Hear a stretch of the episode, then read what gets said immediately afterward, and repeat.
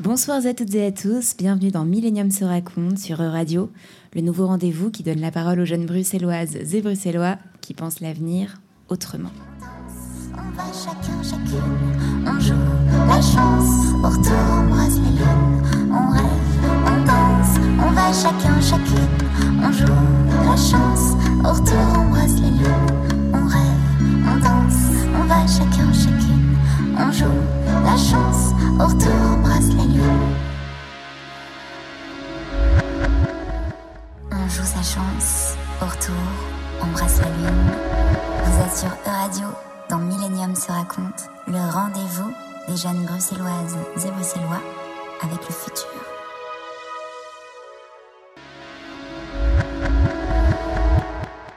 Comment le rêvons-nous, ce futur? Je suis Romy et chaque samedi, avec Millennium se raconte, je tends le micro à une jeunesse bruxelloise qui s'interroge sur l'avenir et agite nos pensées. Bien que différents de par leur vécu et leurs intimes, ils portent en eux le rêve commun d'un futur plus humain. Notre émission questionne les grands enjeux de notre époque et aujourd'hui, nous nous intéressons à l'éducation et au décrochage scolaire des jeunes. Comment redonner du sens à l'éducation face à une jeunesse en crise et en mutation? Comment s'actionner, inventer, innover? J'ai la joie d'avoir à mes côtés deux invités autour de cette table qui ont décidé de transmettre leur savoir dans une école expérimentale et réjouissante, out of the box. Philippine de Billot, après des études en communication à UCL et en marketing, tu travailles dans différentes salles culturelles comme Flagey, La Monnaie à Bruxelles, au service notamment mécénat. Puis tu fais une rencontre déterminante, tu vas nous expliquer un peu plus tard. Ta collaboratrice chez Flagey, connaissant ta passion pour les mots et la transmission, te met en lien avec le fondateur du Fonds Victor, qui organise des ateliers d'éveil à la lecture pour les enfants. Et là, prise de conscience, tu décides de changer de métier et tu rejoins Out of the Box, désormais en charge de l'atelier lecture et écriture. Gaïa Dubois, tu es psychopédagogue chez Out of the Box, donc la même structure, une école expérimentale dont le but est de raccrocher les élèves qui ont décroché. Tu as étudié la psychologie à UCL et tu intègres Out of the Box en 2018. Ton parcours de psychologue dans l'école te fait comprendre que le système éducationnel classique ne convient plus, que le décrochage scolaire se produit de plus en plus tôt, avec notamment des phobies d'aller à l'école, une perte d'intérêt pour l'apprentissage et du harcèlement scolaire, ce qui t'amène aussi à faire du coaching et de l'orientation auprès des jeunes. Bienvenue à toutes les deux, merci beaucoup d'être ici. Vous partagez euh, une approche différente et au plus près des élèves, de leurs problématiques dans un monde qui change. Merci d'être là et de partager avec nous cette expérience de terrain. Euh, donc alors Philippine, pourquoi Out of the Box Pourquoi Out of the Box? Parce que Out of the Box est venu à moi.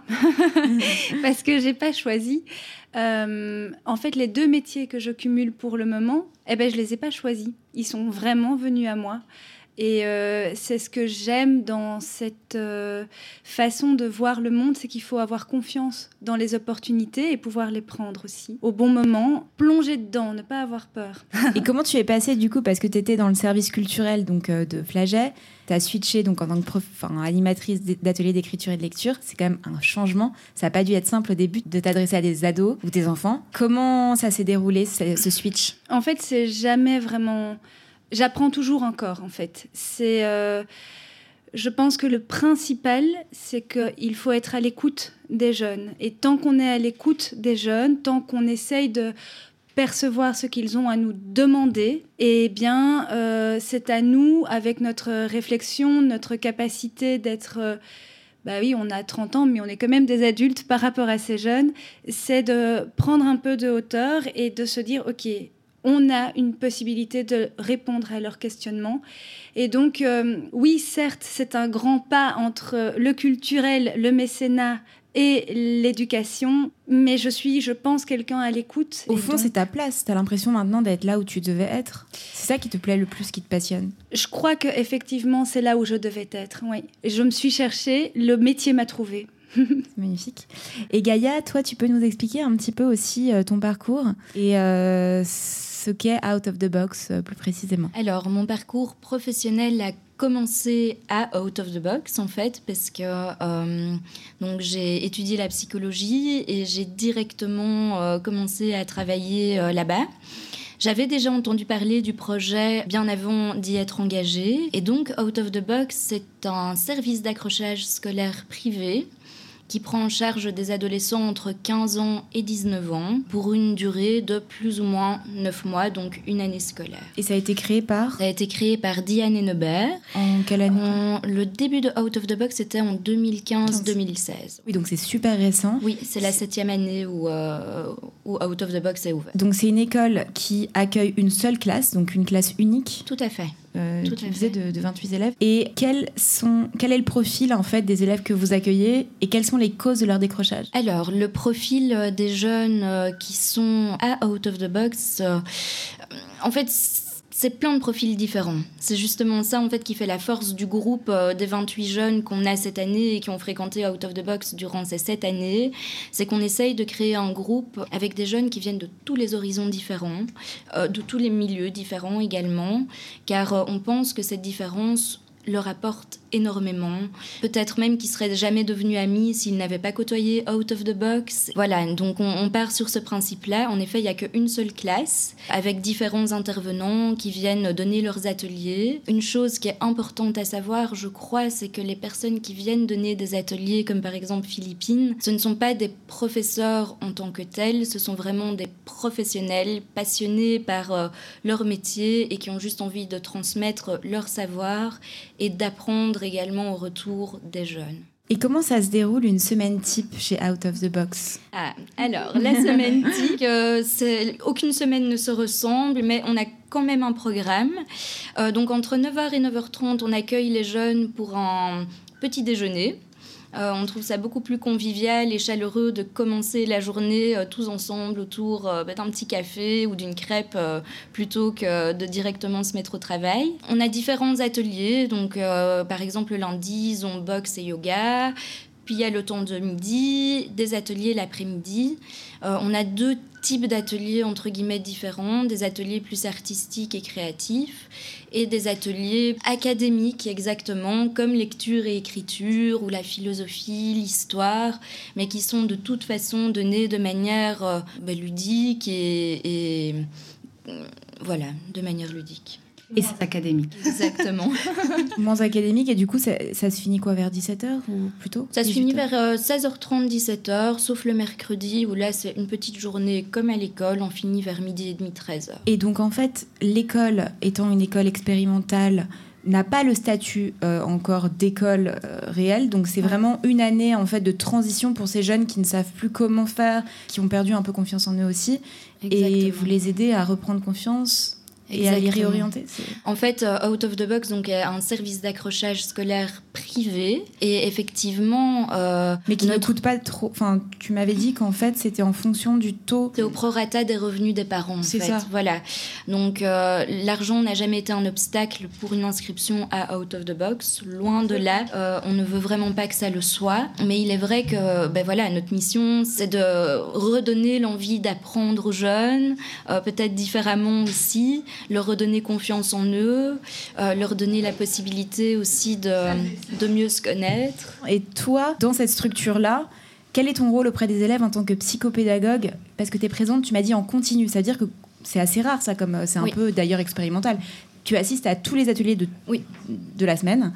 Euh, voilà. Et comment tu définirais ton rôle? Alors, mon rôle, euh, je pense pas que je n'ai qu'un seul rôle. Je crois que je suis assez euh, polyvalente, mais comme on l'est à peu près tous, je crois, euh, à Out of the Box. Si on n'est pas, euh, si on n'est pas polyvalent, alors les jeunes le comprennent aussi.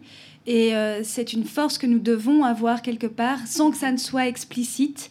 Donc, lorsqu'on est, euh, lorsqu'on nous demande nous, en tant que chargés d'atelier, d'intervenir dans les cours, on ne nous dit pas soyez polyvalent. C'est implicite. Il faut qu'on le comprenne directement, parce que euh, en fonction de tous ces caractères différents, rebondir constamment, ça demande une certaine forme de polyvalence. Donc, Ouais, euh, c'est Tout à nécessaire. Oui, c'est nécessaire. Mais voilà, pour répondre à la question, donc euh, je dois, je dois comme tous les autres être vraiment polyvalente. Donc c'est-à-dire que moi je participe un maximum aux ateliers avec les jeunes.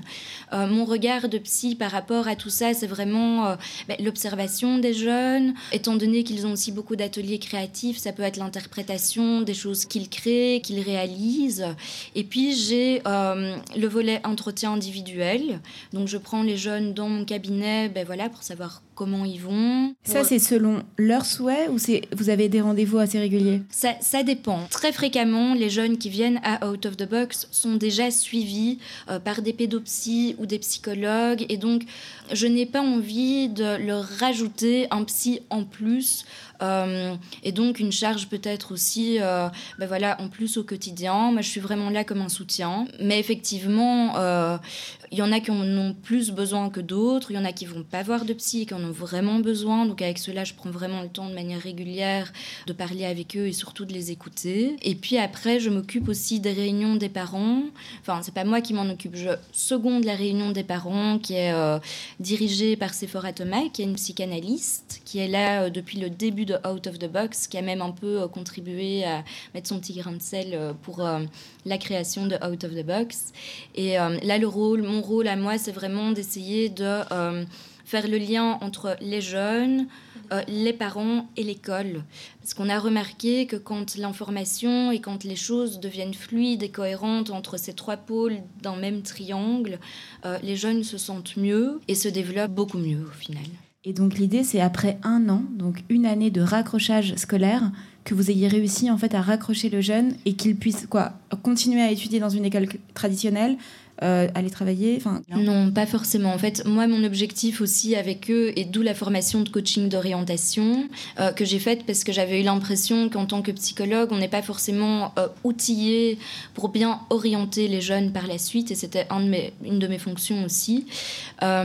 notre rôle et notre engagement qu'on a auprès de tous ces jeunes, c'est vraiment d'essayer de les réorienter pour le après, out of the box. Rares sont les jeunes qui retournent dans une école classique. Oui, oui, bien sûr maintenant, ils prennent, euh, ils prennent des chemins qui sont euh, très différents. Certains vont faire leur jury central en vue d'obtenir leur CESS qui leur ouvriront des portes pour aller à l'université ou où ils veulent au final.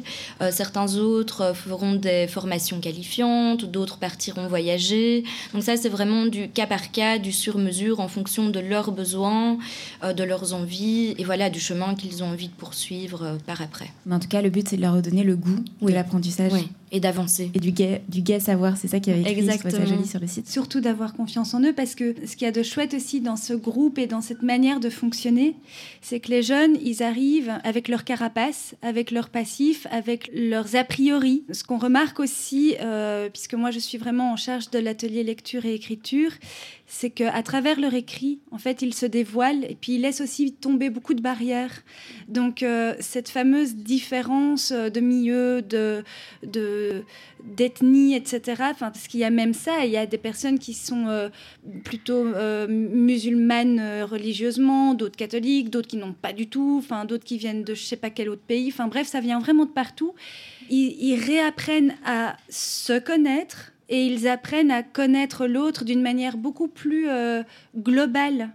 Et euh, dans les ateliers lecture et écriture, c'est souvent là aussi où le rôle de Gaïa est très important. Le, mien aussi, parce que du coup, bah, c'est moi qui l'ai fait écrire, mais euh, l'interprétation des écrits est vraiment euh, intéressante. Et toi, justement, Philippine, tu as cette double casquette parce que tu es donc tu animes des ateliers dans Out of the Box, mhm. mais aussi dans d'autres écoles, je dirais, plus traditionnelles, mhm. avec le Fonds Victor. Comment tu perçois la différence justement des profils des élèves entre euh, l'école expérimentale qui est Out of the Box, donc avec une, approche beaucoup plus individuelle, beaucoup plus basée sur le cas par cas, la créativité, etc., et une école plus traditionnelle, je dirais qui n'a pas trop évolué durant ces 30 dernières années. Bah, il n'y a pas d'autre mot que traditionnel. Donc, euh, c'est marrant parce que ce matin, j'étais au téléphone avec une prof dite de enfin, qui vient de l'enseignement professionnel mm.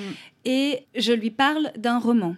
Un roman qui s'appelle Beethoven, la symphonie du destin et c'est un roman historique qui s'adresse à des jeunes en deuxième secondaire, donc ils ont entre 13 et 14 ans. Et il faut tout un contexte historique pour connaître ce roman, pour comprendre qui est Beethoven et machin, machin. Et la prof me dit, texto, voilà, euh, je vois bien que mes jeunes ne parviennent pas à lire. Je vois bien qu'ils n'arrivent pas à entrer dans l'histoire. Donc, je suis allée demander aux profs d'histoire s'ils voyaient cette période historique dans leur cours en deuxième secondaire. Hmm. Le prof d'histoire répond, texto, non, on ne voit pas ça maintenant, c'est en troisième, quatrième, ce n'est pas dans le programme. Voilà la différence. C'est dingue. Euh, on essaye euh, de...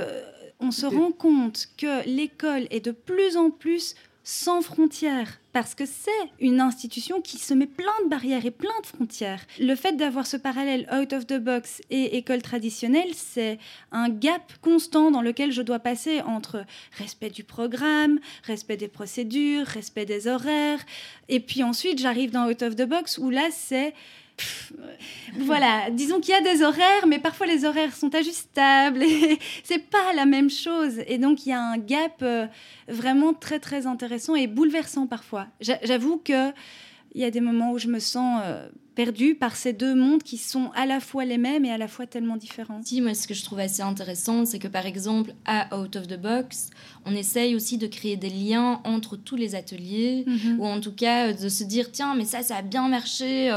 En théâtre, mais si on reprenait euh, euh, tel texte ou telle thématique mhm. euh, en atelier de lecture et écriture ou en chant et donc ou en histoire n'importe mais voilà on, ne reste pas coincé non plus dans un vous créez du lien en fait entre chaque, chaque activité. On va écouter Marie Robert qui va nous parler. Vous aujourd'hui vous proposez un projet pédagogique qui repose sur trois leviers tout aussi fondamentaux les uns que les autres.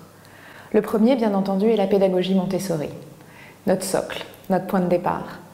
Une pédagogie qui évidemment valorise l'autonomie, la responsabilité, mais aussi la concentration, essentielle dans le monde dans lequel nous vivons. Le second pilier est le bilinguisme, avec pour objectif de travailler la plasticité du cerveau dès le plus jeune âge, avec l'acquisition rapide d'une seconde langue, mais aussi l'ouverture sur le monde, l'attention aux autres, le respect de l'univers dans lequel nous sommes. Et puis le troisième pilier, qui est un incontournable, c'est aussi la considération du bien-être à travers des cours de yoga, des cours de méditation, des cours de philosophie. Ce que nous voulons proposer aux enfants, c'est le plus d'outils possible pour qu'ils puissent se sentir ancrés, confiants, prêts à affronter la vie d'une façon heureuse et épanouie. C'était Marie-Robert qui parlait de l'école Montessori, justement, euh, pour le coup parisienne. Dans quelle mesure euh, Out of the Box aussi s'inspire de cette méthode Montessori?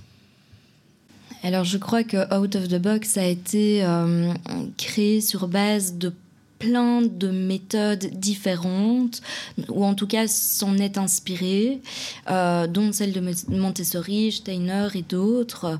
Euh, là, j'entends les cours de yoga, euh, de méditation pour le bien-être, le rapport à la nature. Ce sont toutes des choses qu'on évoquait encore ce matin avec Philippine et avec lesquelles on est à 100% d'accord. je crois vraiment que Out of the Box, c'est une sorte de mix entre toutes ces idées avec son petit grain de sel en plus, euh, qui est peut-être un peu plus euh, créatif ou, ou, out of the box. Out of the box C'est comme ça, c'est ne pas être dans les cadres. Et le côté un peu dérangeant, le côté un peu désobéissant, tout en restant... Euh, parce qu'on essaye aussi de les responsabiliser. Donc ce n'est pas de la désobéissance irresponsable, mais il y a ce côté un peu peut-être un peu moins lisse, si je peux me permettre, par rapport à Montessori. Out of the box, il a envie d'un peu déranger, quoi. Ouais, il est plus audacieux, et, enfin un peu plus piquant. Ok, ok, je vois. Et euh, justement, toi, Philippine, donc on parlait du fait de décloisonner euh, dans out of the box, contrairement aux écoles traditionnelles. Et hormis ce, ce fait-là, qu'est-ce qui ne va pas et qu'est-ce qui n'est plus adapté aujourd'hui à l'éducation des jeunes? Pourquoi l'éducation est en crise?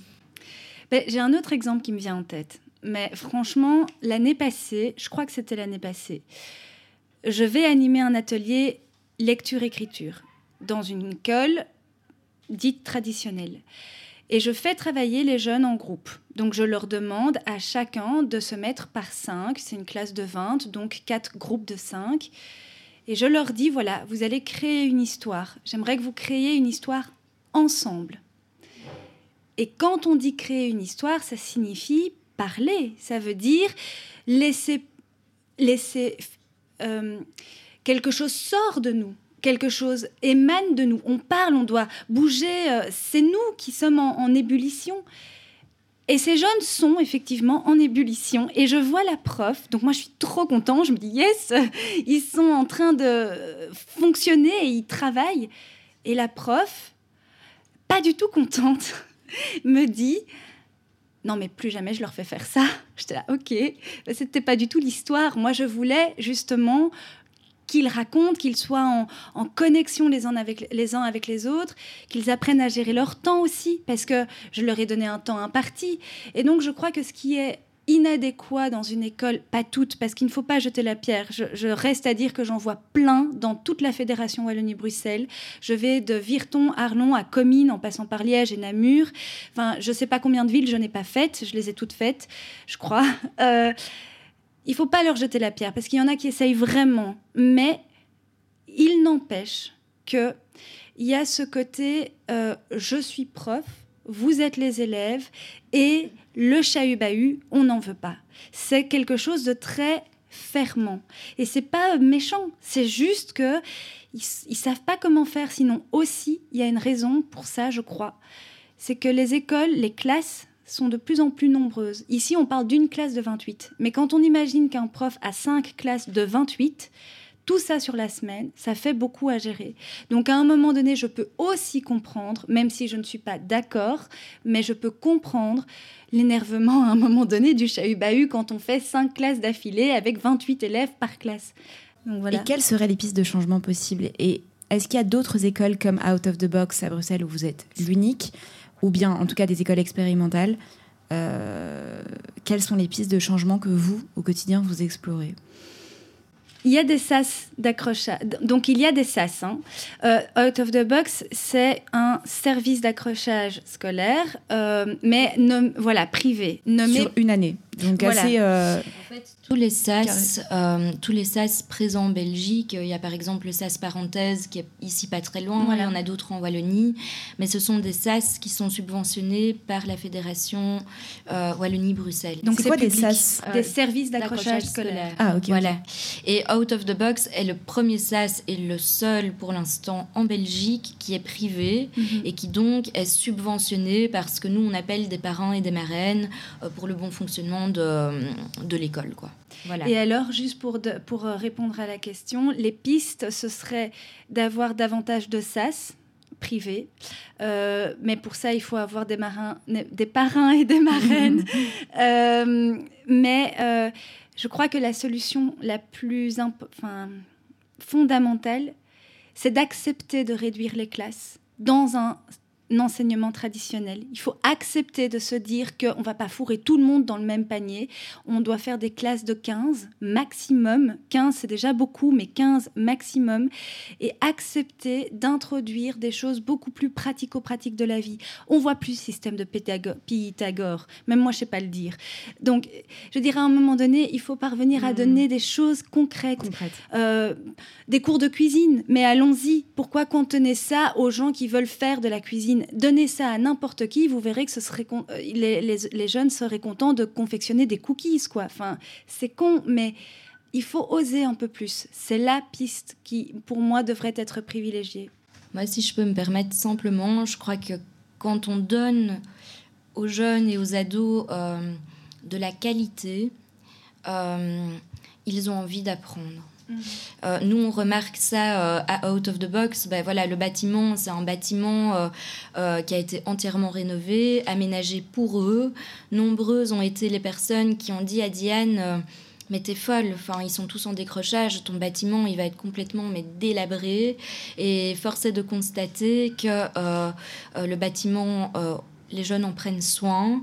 Et euh, je parle là du bâtiment, mais parce que c'est l'exemple de la structure, mais quand je parle de qualité, c'est aussi la qualité des interventions qu'on leur propose, et aussi le fait ben, de s'intéresser aux jeunes. Souvent dans les écoles, on les cantonne, comme tu dis, hein, euh, des classes de 30. Alors chez nous, ils sont 30, mais on est souvent trois ou quatre adultes autour d'eux. Donc, s'il y a quoi que ce soit, on, est plein pour, euh, pour les encadrer, pour les écouter. Euh, mais je crois vraiment que euh, il faut savoir écouter les besoins des jeunes et, en tenir compte et pas seulement les mettre dans une case ou comme des pions en disant toi tu vas là, tu dois faire ça et tu dois réussir parce que, parce que bah, pour moi ça marche pas. Quoi. Ouais, les écouter au cas par cas en fait. Ouais. Et donc, toi, Gaïa, tu me disais que l'année prochaine, normalement, l'école donc euh, allait devenir une école pilote. Potentiellement, ça changerait quoi? Alors, pour le moment, en fait, c'est très, enfin, c'est pas si compliqué que ça, mais légalement, les jeunes euh, doivent être inscrits dans une école, administrativement au moins, pour couvrir l'obligation scolaire. Mais ça veut dire qu'ils ne vont pas dans cette école traditionnelle. Mais ça veut dire qu'ils sont inscrits administrativement dans cette école. Mhm. Et nous, par la suite, on signe une convention avec cette école ah, euh, pour pour prévenir en fait que non, le jeune n'ira pas à l'école, mais qu'il fréquentera notre, euh, notre atelier out of the box. ça, c'est, mm. ça, c'est la base. Après ça, c'est vrai que out of the box, c'est la septième année que, que out of the box est ouvert. Euh, je pense que ça a suscité euh, beaucoup d'intérêt, notamment de la part du ministère, et que ils ont eu envie peut-être de vouloir modéliser out of the box ou en tout cas de comprendre son fonctionnement et peut-être faire en sorte que euh, euh, une inscription à out of the box vale une inscription ou soit équivalente à une inscription euh, scolaire. le programme a déjà commencé cette année en septembre, donc là pour l'instant on est en période test à voir si ça fonctionne ou pas, euh, parce que qui dit euh, ben voilà euh, protocole, etc., dit aussi compte à rendre, moins de liberté, peut-être aussi moins de créativité ou de, ou, de, marge de manœuvre. Ça, on ne sait pas encore juger ça pour le moment. En tout cas, ce qu'on sait, c'est que cette année, on essaye et, et on verra. Oui, parce que je tiens juste à préciser que Out of the Box, délivre les cours dits euh, essentiels, c'est-à-dire vraiment lecture et écriture, anglais, néerlandais, sciences, euh, mathématiques de temps en temps, économie aussi, ça dépend des intervenants, mais il y a quand même chaque fois au moins soit les, euh, soit les maths, soit l'économie, la philosophie et l'histoire. Donc il y a quand même à côté, et c'est ça qui est beau, c'est que à côté de ces espaces temps libre, je dirais, parce que malgré tout, le théâtre, le yoga, la boxe, la cuisine, certains jeunes vont quand même faire de la cuisine avec Diane, justement. Donc tous ces espaces dits, pour de moi, création. de création, de temps libre au niveau de l'esprit, euh, eh bien, euh, sont euh, complétés par tous ces cours que l'école traditionnelle demande. Mm, mm, Donc, mm, voilà, c'est pas ce serait pas bête de l'appeler une école, en tout cas. Pilote. Et toi, Philippine, qui donne des cours, des, ateliers de lecture et d'écriture aux ados qui sont beaucoup addicts au smartphone, euh, comment tu ressens leur approche au langage? Et quelle est ta méthode pour leur redonner le goût des mots? Mm-hmm. Qu'est-ce que tu fais? Alors, euh, il y a un constat, c'est que euh, dans toutes les écoles de la Fédération Wallonie-Bruxelles, il y a de plus en plus de mixité quand je parle de mixité, c'est vraiment des euh, jeunes qui viennent de tous les horizons. C'est donc vraiment quelque chose qui s'aligne partout.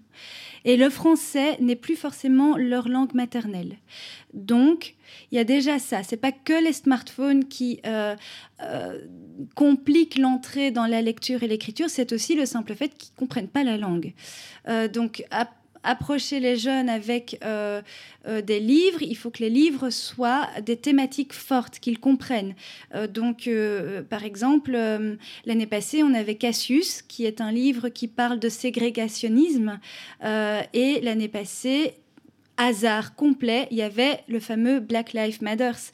Et donc, en fait, on a, mis, on a pu mettre en lien bah, ce qui se passait aux États-Unis et le livre. C'était exactement concordant à l'histoire et donc les jeunes ont hyper vite pris. Aussi, il faut dire que Cassius, c'est quand même, c'est quand même Mohamed Ali, donc la boxe, euh, ce gars, il est super euh, connu. Mais euh, cette année, on a un livre, par exemple, qui parle de la découverte de la sexualité, de sa sexualité. Ça aussi, c'est un, thème qui touche les jeunes. Donc au-delà euh, du smartphone ou, de la langue, il y a aussi le choix du thème qui leur parle. Mm, Et donc mm, mm. ça, en général, euh, qu'ils aiment lire ou ne pas lire, on arrive quand même à trouver une manière de les approcher.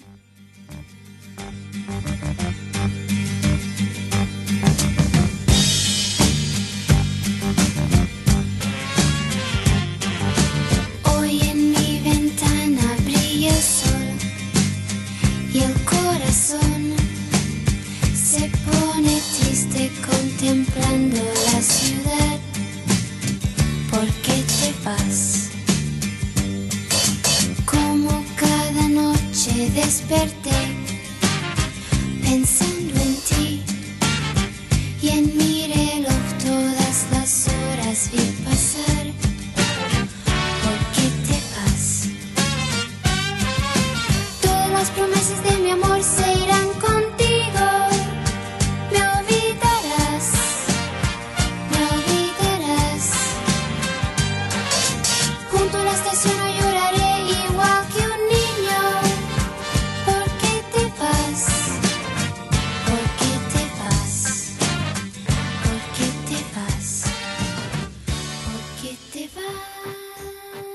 on parlait aussi des profils en fait de ces donc de ces jeunes qui décrochent et, auxquels il faut justement donner des impulsions pour accrocher.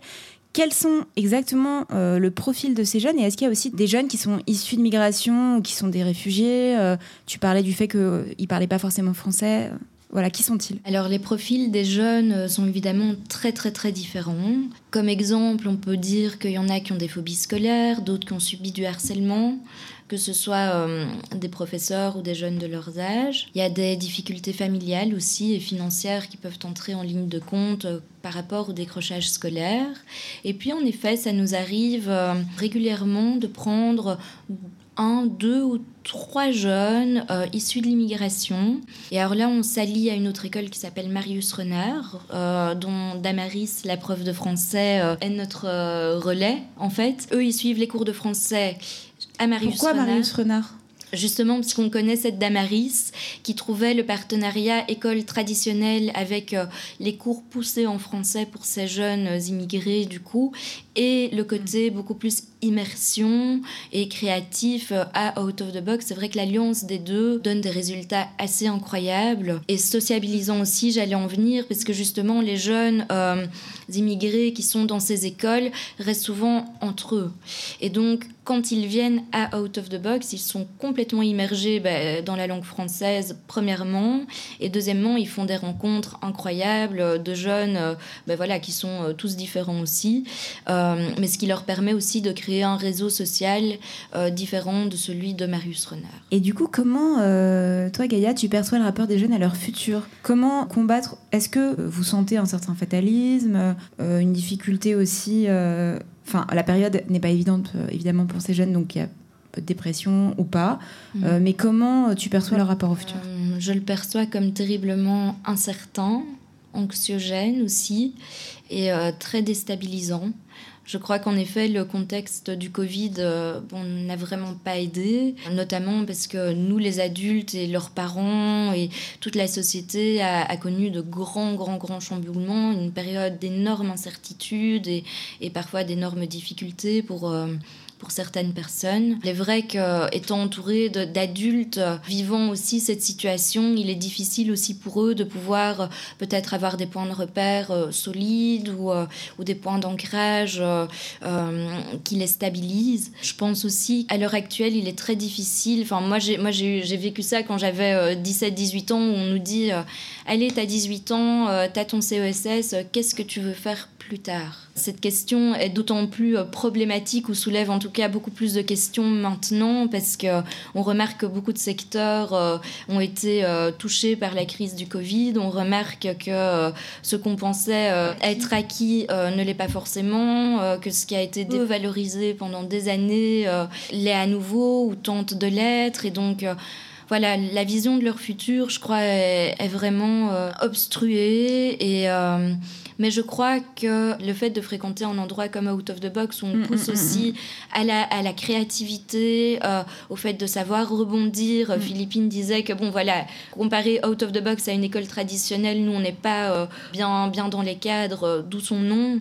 Mais je crois aussi qu'on a tous et qu'on a tous développé et qu'on incite les jeunes à développer euh, une certaine capacité à rebondir, à, innover, à, à- à créer, et, à se- et ce qui peut vraiment aider à, à se dépatouiller, trouver quelque chose euh, ben, qui, qui les intéresse eux. Et toi, du coup, Philippine, être en contact avec ces jeunes au quotidien, qu'est-ce que ça a changé sur ta vision du monde et de la société? En quoi tous ces jeunes qui ont des parcours différents, qui viennent de milieux socioculturels complètement différents, qui au départ, euh, voilà, sont entre n'ont plus confiance et à qui tu vas insuffler la confiance.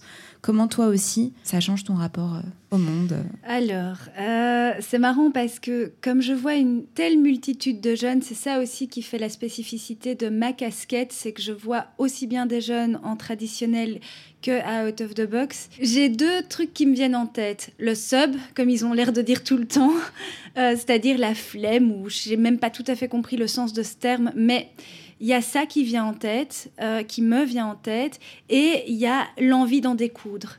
C'est vraiment ces deux facettes-là des jeunes que je ressens et qui me font avoir une vision du monde. À la fois, j'ai la flemme et j'en ai marre, et d'un autre côté, j'en ai marre d'en avoir marre et je veux euh, vous montrer que j'en suis capable quoi. Donc mon regard euh, il évolue énormément et je crois que euh, en tout début d'émission, je disais que ce boulot m'a trouvé et je m'y suis trouvée vraiment. J'ai envie d'être toujours à la pointe pour les amener à avoir confiance et eux me permettent de constamment voir le monde avec leurs yeux. Donc je me mets en question et je leur pose des questions. Et quelles sont les méthodes d'éducation qui vous inspirent dans le monde? Parce que vous disiez que c'est un peu un melting pot, Montessori, Steiner, etc. Et aussi, quelles sont vos prédictions? Pour l'enseignement du futur Comment vous voyez le secteur de l'éducation évoluer d'ici 10 ans? Qu'est-ce que vous pensez? Que ce sera? D'abord les inspirations. Bon, on en discutait, on en discutait tout à l'heure. Hein. Il me semble euh, que euh, à l'heure actuelle, les jeunes, le rapport à la nature est quelque chose euh, qui a été fort mis de côté. On passe ses journées derrière un bureau à écouter quelqu'un qui qui nous apprend des choses. Mais ce rapport à la nature a tellement été mis de côté que, qu'on en perd l'essentiel au final.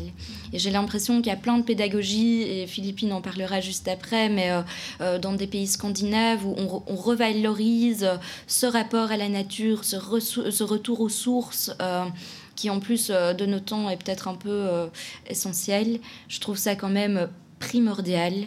Euh, et c'est quelque chose, moi, qui me tient énormément à cœur, puisque j'ai l'impression que derrière un bureau, on emmagasine beaucoup de choses, mais on expérimente tellement peu. Et la deuxième chose pour répondre à cette question, c'est... Euh, et je remarque ça Out of the Box, mais je sais qu'il y a d'autres écoles, même ici à Bruxelles, qui pratiquent ça, c'est l'enseignement entre élèves. C'est-à-dire qu'habituellement, on fait des classes selon l'âge. Euh, chez nous, ils ont de 15 à 19 ans, voire un peu plus ou un peu moins, ça dépend. Mais il y a parfois des écoles où ils font ça par tranche d'âge de deux années.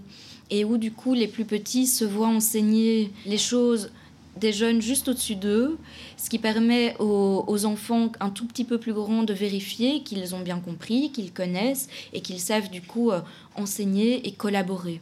Et c'est là le troisième point aussi, c'est que je trouve que on pousse vraiment à une culture très individuelle, très compétitive, de celui qui aura les meilleurs points, de celui qui le fera le mieux, mais on en oublie euh, le fait de travailler en groupe et que, et que travailler en groupe développe aussi énormément de, compétences et de savoir-faire et surtout de savoir-être. Donc euh, voilà, ça c'est moi mais les trois points que j'avais envie de mettre en évidence. Et toi Philippine? Euh, C'est marrant parce que bah, en gros, euh, je vais ajouter ma touche, mais tout ce que Gaïa a dit, euh, je la rejoins. Euh, mais pour parler plus spécifiquement des écoles, donc il y a deux systèmes qui, moi, m'inspirent vraiment. De un, c'est le système finlandais, et de deux, c'est le système je sais pas si on dit balien, enfin qui vient de Balinais, je ne mhm. savais pas. À Bali, il y a une école qui s'appelle la Green School. Elle a 10 ans déjà, ou un peu plus que 10 ans. Et c'est une école qui est totalement immergée dans la jungle indonésienne, qui euh, fait fonctionner les cinq sens des élèves. Et des, des, personnes du monde entier quittent leur pays pour pouvoir faire en sorte que leurs enfants soient formés dans cette école. Et euh, c'est bête, mais ils vont apprendre à faire accoucher une vache. Vous allez me dire, c'est con, personne n'en a besoin. Mais si, peut-être qu'on en aura besoin un jour de pouvoir à nouveau être fermier ou agriculteur, revaloriser ce côté-là. Ils vont faire des tours dans le village parce qu'ils ont euh, donc ils sont autonomes en chauffage par exemple et c'est les enfants qui créent tout ça. Donc ils vont faire des tours dans le village pour aller récupérer les huiles de friture et ces huiles de friture, ils vont eux les enfants vont être conscients que en utilisant cette huile et en la réutilisant, ils vont chauffer leur bâtiment. Enfin, il c'est hyper écologique. C'est entièrement éco bah, green school en même temps, mais ça c'est vraiment une, une, une euh, on, est immergé dans la nature et on les fait fonctionner avec la nature tout en étant connectés. Donc, ils apprennent aussi à utiliser les, technologies de manière extrêmement euh, raisonnée et raisonnable. Mm, mm, mm, Donc, c'est très intéressant. C'est vraiment, enfin, une fois pour toutes, faire fonctionner les mains et le cerveau et le corps de l'enfant. Parce que on est quand même fait de, de tout plein de choses et pas que d'un cerveau. Ouais, ça. Le système finlandais, c'est aussi euh, c'est le troisième meilleur au monde, donc il faut quand même se le dire. Euh, c'est un système où les enfants, ils n'ont pas énormément d'heures de cours par jour. Ils terminent à 13 heures. Je veux dire, ça aussi, pourquoi continuer à mettre 5 jours d'école de 8 heures de cours par jour? Ça n'a aucun sens. Aujourd'hui, en tout cas en Finlande, c'est ce qu'ils ont fait, c'est que les élèves apprennent par eux-mêmes des matières qu'ils souhaitent, donc c'est à disposition.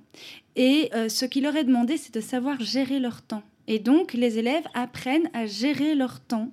Et euh, ils terminent à 13h, le cours est fini, ils ont le temps libre. Et c'est merveilleux parce qu'ils vont chez les uns, chez les autres. Et alors oui, certainement, on va dire, mais qu'est-ce qu'on fait des maths, des sciences, etc. Mais oui, mais l'élève va y aller de lui-même parce qu'il se responsabilise en constatant que bah, à 13h, c'est fini. Donc à 13h, euh, s'il n'a pas vu ce qu'il avait envie de voir, bah, ce sera pour le lendemain. Et s'il est frustré, c'est de sa faute c'est de sa responsabilité que de ne pas avoir vu les maths qu'il aurait voulu voir, peut-être. Hmm. Voilà, ça c'est vraiment euh, des voilà, c'est des pistes pour le futur et c'est ce dont je m'en inspire. Et de fait, ces deux systèmes, aussi bien celui de Bali que celui de Finlande, utilisent aussi ce côté euh, mixité d'âge transgénérationnel. Donc je pense qu'on a quand même euh, pas mal de choses qui se passent dans le monde pour pouvoir enfin s'en inspirer. quoi. Est-ce que vous avez, euh, toi Philippe, est-ce que tu as un vœu pour le, le futur ou une envie, un rêve à faire passer? J'aimerais qu'on trouve la confiance. C'est tout ce que j'aimerais. J'aimerais qu'on ait de l'espoir et qu'on et qu'on s'y accroche et qu'on nous donne les outils pour espérer. En fait, c'est ça. J'aimerais qu'on nous donne les outils pour espérer et pour qu'on puisse enfin rebondir sur des choses saines et pas s'imaginer d'être effectivement dans la compétition constante. Aujourd'hui, on est dans un monde et c'est peut-être terriblement utopiste, mais en même temps, j'y crois dur comme fer. Faire la guerre, parce que c'est ce qui se passe en Ukraine et en Russie, pour rappel, mais euh, ça sert à rien. On ne peut pas enseigner ça à nos jeunes. On doit leur apprendre à avoir confiance et à donner les outils de cette confiance. Et toi, Gaïa Moi, ce que j'aimerais, c'est que euh, les gens osent plus. Je crois qu'on est euh, fort cantonné dans ce qu'on peut faire, ce qu'on ne peut pas faire, ce qu'on doit faire ou ce qu'on nous impose euh, de faire, avec toutes ces pressions qui viennent dans tous les sens. Et on le voit dans les, jeunes générations, et pourtant je suis pas vieille, j'ai 29 ans, mais aussi chez, chez, les plus jeunes qu'on peut encadrer, c'est vraiment qu'on n'ose plus, on a des idées, on a des des envies, on a des passions, on, a plein de compétences, de talents, et en fait, on n'ose pas se lancer parce que parce que ça fait peur. Et moi, c'est juste ce que j'aimerais, euh, c'est que les gens, euh, ou les jeunes, ou, enfin tout le monde, que les gens osent. Osent, euh, se réaliser, osent tout d'un coup péter un câble et sur un coup de tête se dire Waouh, je vais... ça j'ai l'idée, allez, on essaye et puis on voit. Et, et je crois que c'est ce petit grain de c'est ce petit truc comme ça qui peut, euh, qui peut manquer ces derniers temps. J'aimerais vraiment qu'on puisse arriver à ça. Bah, merci beaucoup. Merci Gaïa Philippine d'avoir apporté, vous, de l'audace, de la différence et du gai savoir vers le futur. Merci au Festival Millennium, Zlatina, Lubo, à Géopolis, Elisa Ulrich qui produisent l'émission, avec le festival, ainsi qu'au Café L'Ascenseur qui nous accueille si chaleureusement. Merci à Laura, Coralie, Céline, Skevi, Charles, Jimmy Osson et toute la belle équipe derrière cette émission. On se retrouve la semaine prochaine avec de nouveaux invités étonnants. C'était Millennium se raconte. Je vous souhaite à tous une très belle soirée, pleine d'espoir et d'idées.